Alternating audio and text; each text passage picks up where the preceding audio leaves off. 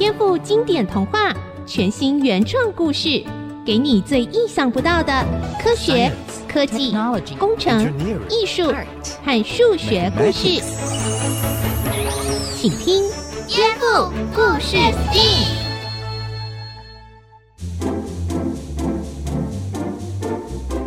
欢迎收听《颠覆故事 STEAM》，我是小青姐姐。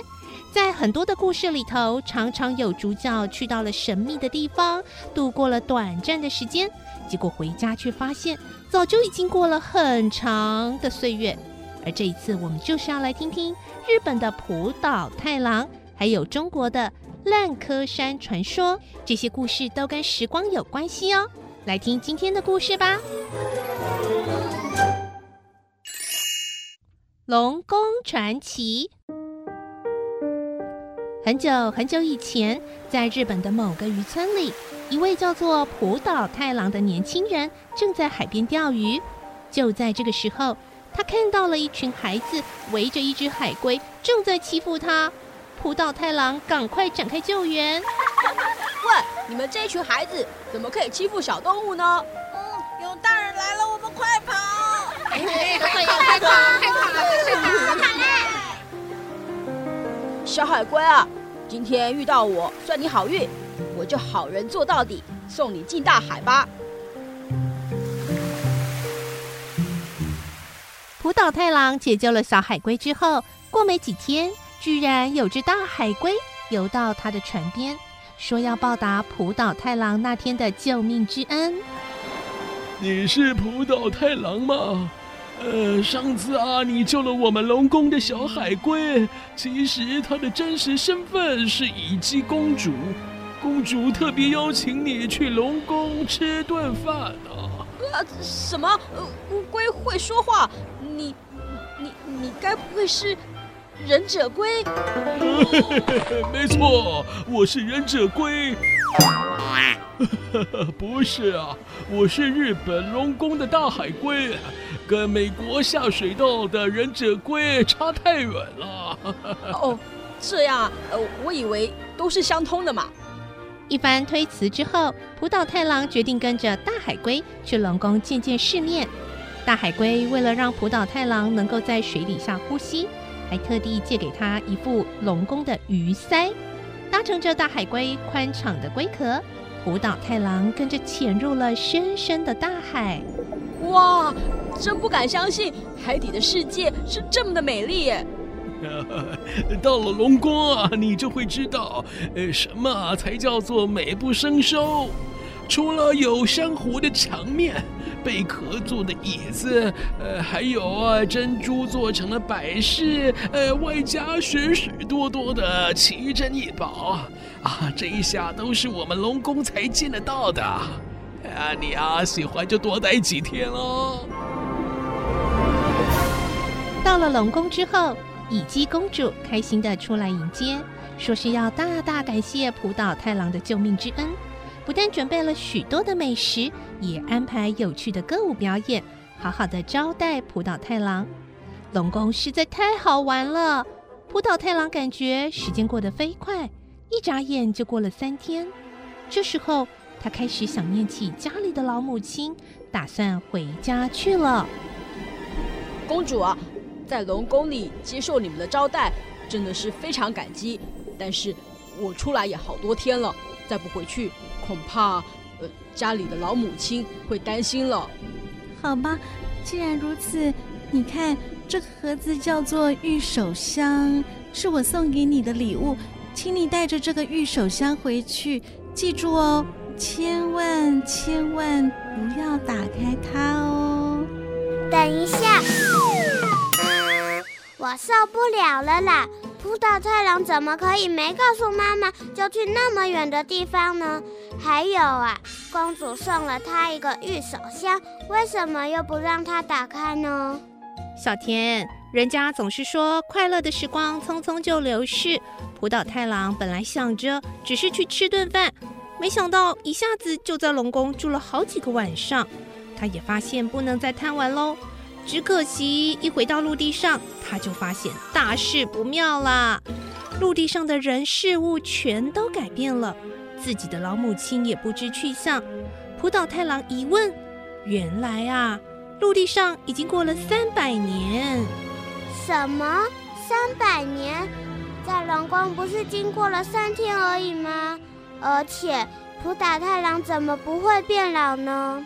浦岛太郎发现过了三百年，当然非常的吃惊，也发现自己的容貌居然没有改变，还是个年轻人的样子。然后他看着手上的玉手箱，就把它给打开，想在这里面能够找到一些答案。结果一阵烟从这个玉手箱里冒出来，浦岛太郎就变成一个白发苍苍的老头子喽。哈，这真是太不划算了啦！以为只是去吃一顿饭，居然就白白浪费了三百年耶！这根本是诈骗集团嘛！呼叫蒸汽哥哥，你觉得这有可能吗？啊啊！什么什么？要请我吃一顿饭啊？哎呀，你们对我真是太好了，有好吃的都不会忘记叫上我。哎哎哎，没有啦，蒸汽哥哥，啊、是小田有一些科学的问题想要请教你啦。哦、你觉得？在刚刚这个故事，浦岛太郎的传说，海底三天，地上三百年，这种事情真的可能发生吗？诶，这个嘛，嗯、从前呐、啊，人们认为这只是幻想，嗯、绝对不可能发生。但是啊，在爱因斯坦提出相对论之后，却有可能喽。相对论，嗯，爱因斯坦。这都听起来超困难的，你有办法跟小田解释吗？真正要讲相对论，当然不行啊，这个小学生程度绝对听不懂的。嗯，但是我可以解释相对论效应的结果啊。哦，哎，这个结果是这样：宇宙当中啊，没有任何东西能够运动的比光更快，嗯，或是跟光一样快，哦，都办不到。而且还有一个结论很重要。假如一艘太空船啊，能够飞得非常接近、非常接近那个光的速度啊，根据相对论，太空船里面的时间相对于地球会过得非常非常慢哦。哦，理论上啊，这个太空船到了极为接近光速的程度，在太空船里只过三天，等于地球的三百年，也不是不可能的。神奇了！但是啊，以浦岛太郎的情况来说，这个状况没有那么简单啊。三天等于三百年，好像不太容易。嗯，这个细节等一下我再解释吧。现在啊，让我们先来听听今天颠覆版的故事哦，《浦岛太郎龙宫传奇宇宙战舰版》。大海龟为了报恩，带着浦岛太郎进入了龙宫。原来啊，龙宫是一艘高科技巨型战舰，战舰里拥有最先进的各种科技产品，不但可以潜水于深海，漂浮在海面，更可以飞向天际，遨游宇宙啊！这个乙姬公主呢，就亲自来迎接浦岛太郎，耐心地解释着龙宫里面的奇珍异宝。这个时候，海平面上的探测器突然出现了异常的讯号。怪兽入侵！怪兽入侵！龙宫系统报告，侦测到怪兽扰乱海面，启动上浮城市营战。目前深度水下一万公尺，加速向海面前进。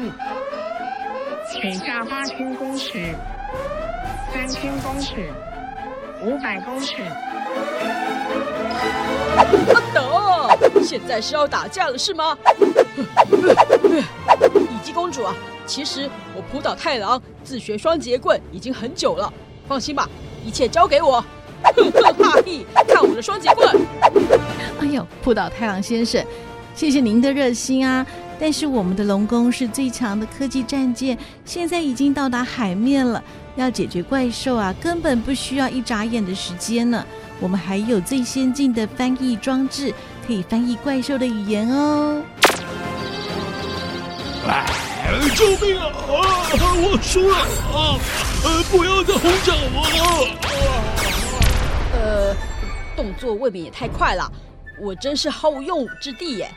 我是龙宫的雨姬公主，怪兽，你从何处来啊？来到这里打算做什么呢？好啊，我说啊，呃，遥远的宇宙中有我们的基地，呃，我来到这里啊，呃，就是来探探路。如果这是个好星球，就准备大举进攻。呃，只要你们放我走，我一定回去报告说这里什么都没有，呃，绝对不会再来找麻烦。怪兽，你在说谎！我们的系统已经从你的脑波侦测出来了。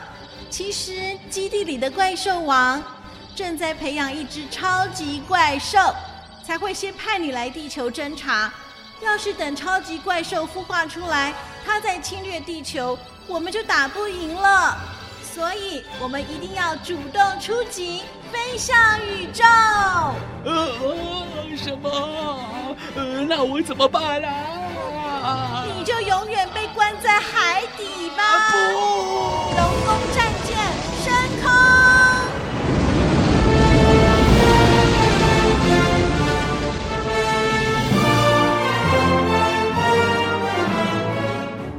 这个版本的浦岛太郎故事啊，真是夸张，还居然飞向宇宙了呢！接下来会怎么样呢？我们休息一下，下一阶段再为大家揭晓喽。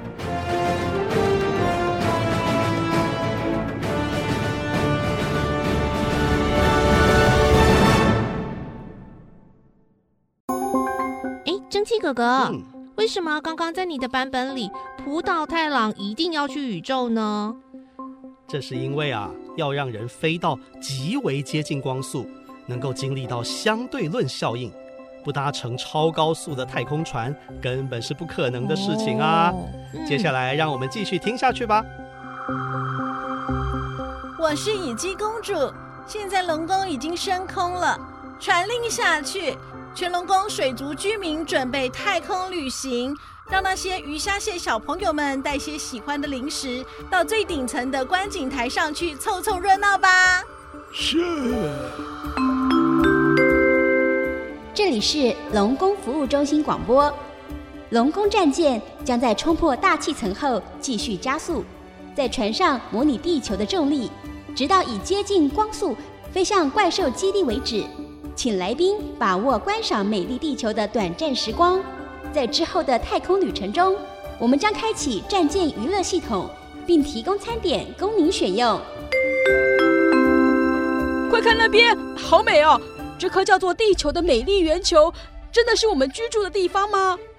一辈子生活在小渔村里的浦岛太郎，真是没想到，因为一时好心救了乙姬公主。不但受邀请去到深海龙宫，更搭乘龙宫战舰飞向宇宙。这样的事情啊，就算他回去说了，也没人会相信吧。但是呢，即使是接近光速的宇宙战舰，在这个不着边际、广大遥远的太空中飞行啊，却好像永远也到不了目的地呢。于是，浦岛太郎一开始的兴奋和惊奇。也慢慢的被这漫长的旅程啊消磨殆尽了。啊，哎，好无聊啊！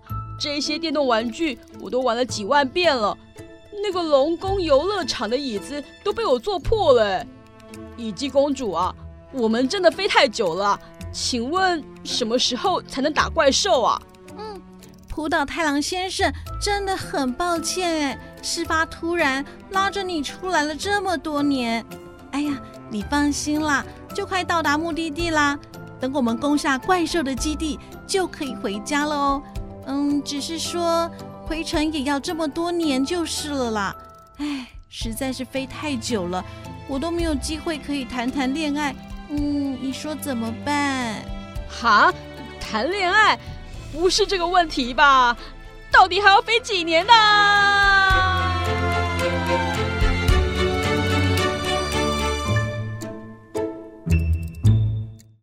真气哥哥，不是说浦岛太郎只过三天，就等于家乡过了三百年吗？为什么他要飞这么久啊？没办法，这就是我要跟你们解释的科学细节喽。宇宙战舰啊，要飞到极为接近光速。需要考虑加速的时间，它这个慢慢加速到那么高的速度，也要花很久的时间哦。为什么？因为啊，无论人类鱼类还是海龟，都没有办法承受太高的加速度。你要一下子加到接近光速，哇，里面的鱼啊、人啊，恐怕都死光光喽。所以啊，需要慢慢的把速度加快，直到接近光速为止。然后呢，在这个接近光速的超高速之下飞了几年以后，还要慢慢的减速啊，减到正常的速度以后，那、呃、比如说像在地球上类似飞机或船这样的速度，才能跟怪兽的基地战斗呢。龙宫战舰攻击怪兽王！咦，怎么会这样？啊，送了！打完以后还没完啊！打完以后呢，龙宫战舰还要重新慢慢的加速啊，这个经过刚刚一样的过程才能飞回地球哦。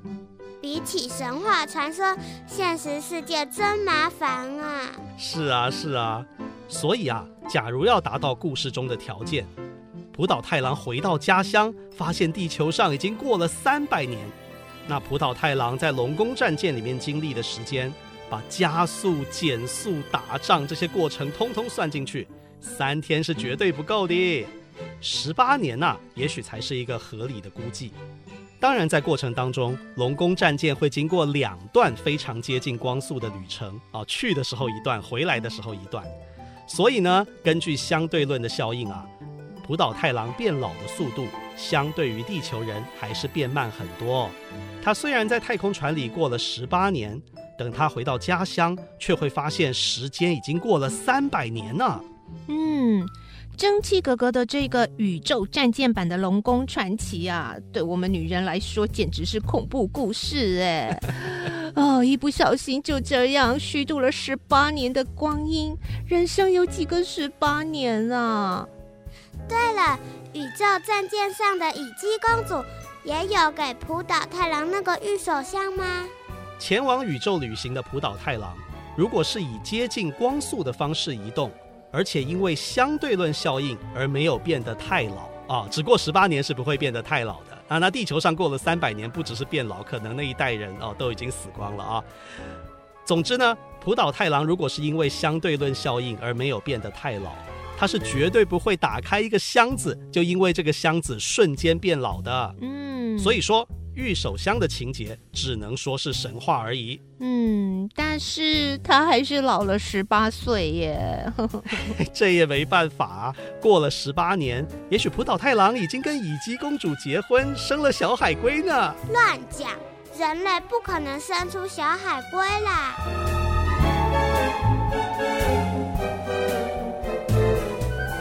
哎，那么蒸汽哥哥，嗯，除了日本的故事以外，中国也有类似的故事吗？有的，有的，有个故事啊，跟围棋有关，叫做烂柯山传说。就让我来告诉大家吧。好久好久以前，有一个叫做王直的樵夫，带着他的木头柄的斧头啊，进到山里去砍柴。这个王直啊，进到深山里。遇到山洞当中有一老一少啊，一个年纪大，一个年纪小的两位神仙在下围棋。他很好奇啊，就把他的斧头放在山洞外面，进到洞里看他们下棋。哎，这个王直也会下一点围棋哦，所以他可以看得懂这盘棋很精彩，精彩万分呐、王直看得太入迷了，忘记了时间。等到棋局结束，才心满意足地走出洞外。但是，一出了洞外，看到他的斧头，铁的部分已经生锈了，而那个斧头的木柄啊，这个木柄啊，在古代有个名字叫做柯，这个叫做柯的这个斧头的柄啊，更是腐烂枯朽了哦。所以这个山叫做烂柯，这个柯都烂掉了啊，仿佛已经过了非常久的时间。王直看到了，很惊讶啊！哇，那想想看家里怎么办呢？赶快一路狂奔回家，才发现啊，哇，家里的人事物全都改变了，家乡已经虚度了一百年。原来仙界的一盘棋的时间，人间竟然已经过了一辈子啊！蒸汽哥哥，嗯，难道说这个烂柯山传说就跟浦岛太郎去太空旅行一样，是宇宙颠覆版的吗？没错，那两个下棋的仙人，说不定是外星人哦。会不会整座山洞就是一架飞碟？飞碟起飞？对呀，怎么那两个船员会像外层地球的神仙在下棋啊？还有个地球人跟在旁边。啊，算了算了，飞都飞了，来不及啦。因为飞碟飞得很接近光速，造成相对论效应。王子只经过了一盘棋的时间，地球上却过了一百年，这就是烂柯山悲剧传说的由来。哇哦！我要先帮小田的幻想拍拍手啊！这个小田的脑袋真是越转越快了呢。说到烂柯山的山洞是飞碟啊，这个想法是很有趣的。但是呢，但是我还是要解释一下科学。这个烂柯山的山洞是飞碟的这个假设啊。不太可能用相对论效应造成王直他遇到的状况。呃，我稍微解释一下，因为一盘棋啊，最多几个小时就下完了。虽然偶尔也有那种两天还下不完的经典棋局，但是故事里的王直并没有感觉肚子饿啊。如此说来，那个棋局应该还是只下了几小时。回头说到飞碟，就是我们所谓的宇宙飞行器。若要在几小时之内加速到接近光速，再绕一圈飞回地球，还得让里面的人完全没有感觉到加速度，这简直是不太可能的哦。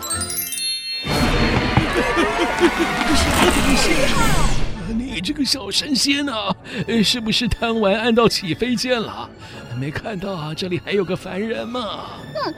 你这个老神仙，是不是怕被我赢了这盘棋，硬是要叫整座山洞的人跟着你一起断头啊？哎呦，两位仙人别吵了，能不能帮我这个凡人解释解释，这山怎么突然动了起来呢？哼，凡人真是有够烦的。观棋不语真君子，没听说过吗？哎呦，这盘棋都让你给毁了，还有什么棋可观呢？啊，看我就好了。是你毁棋，是你毁棋呀！是你呀！啊，你才故意的好吗？故意的。等等等等，两位都别吵了，我们到底现在是要飞去哪里啊？啊，你别吵啊！都是你就是连毁棋的啊！好好好，哎，喂喂喂喂，不管你们是仙是神是外星人。麻烦先行行好，带我回去吧。我可是这篇故事的主角啊！哎，我没回去的话呢，以后的人就没有烂柯山传奇可以听了啊！各位大朋友、小朋友，真奇哥哥这一次再度为大家来到台大物理系哦，因为我们今天这个题目一定要请教物理学的高永泉高教授，谈到这个相对论啊。哇，我们可能没有那么大的野心，说几分钟之内跟小朋友解释相对论。不过，是不是我们的确有一点证据，铁证如山，这个相对论对于时间的影响的这个效应啊，是真的存在的呢？的确，我们是有证据。也许我应该稍微回顾一下相对论这个理论，哈，是鼎鼎大名的爱因斯坦在一九零五年，他二十六岁那一年所提出来的。在这个理论里头呢，一个在前进、在运动的表或者是钟或者计时器，它会走得比较慢。同样的，一个在前进、在运动中的人，他也会老得比较慢。那这个现象叫做时间膨胀。当然，这个现象是我们平常日常生活中你不是那么容易感受到的事情。所以当初爱因斯坦提出这个现象之后呢，让很多人很吃惊。不过大家真的好好理解他的理论之后，就会知道说他的这个结论是你没办法推翻的一个结果。也就是说，时间是相对的，不同的观测者他所测量到的时间是会不一样的，以至于就是我刚讲的有时间膨胀这种现象，在跑的钟它会走得比较慢。在前进的人，他会老得比较慢。好，因为无论哪个速度，其实都有这种现象。但是你如果在低速度的时候呢，这个钟走得比较慢，它是很细微的，你很难去观察出来。因为如果你容易观察出来，就不用等到爱因斯坦来告诉我们这件事情，我们早就可以感受到有这种状况。所以我们需要用很精准的钟。才能够测量出这一个状况，但是我们人类已经发展出原子钟，它非常的精准，所以我们可以把原子钟，譬如说放到喷射科技上面，好，那你就让喷射科技起飞，然后绕地球的走啊走啊走啊，走一段时间之后，再让它落地。那我们去比较原先留在地球上的原子钟，跟被放到客机上面的原子钟，去比较这两个原子钟走得快慢，发现说放在喷射客机的原子钟，它会走得比较慢。当然，喷射客机的速度以光速来讲还是很低啦，所以它时间膨胀的效应还不是很明显。可是因为我刚刚讲的原子钟很精准，所以这个时间膨胀的状况跟地表的原子钟一对照的话，是可以被显现出来的。所以这毫无疑问，我们知道说在前进中的太空人他是老得比较慢。哇，非常谢谢，很清楚的一个分析哦，就是说，其实我们要证明相对论的效应啊，不是真的一定要坐太空船的。假定我有非常精准的测量时间的仪器，透过喷射客机也是办得到的。谢谢教授。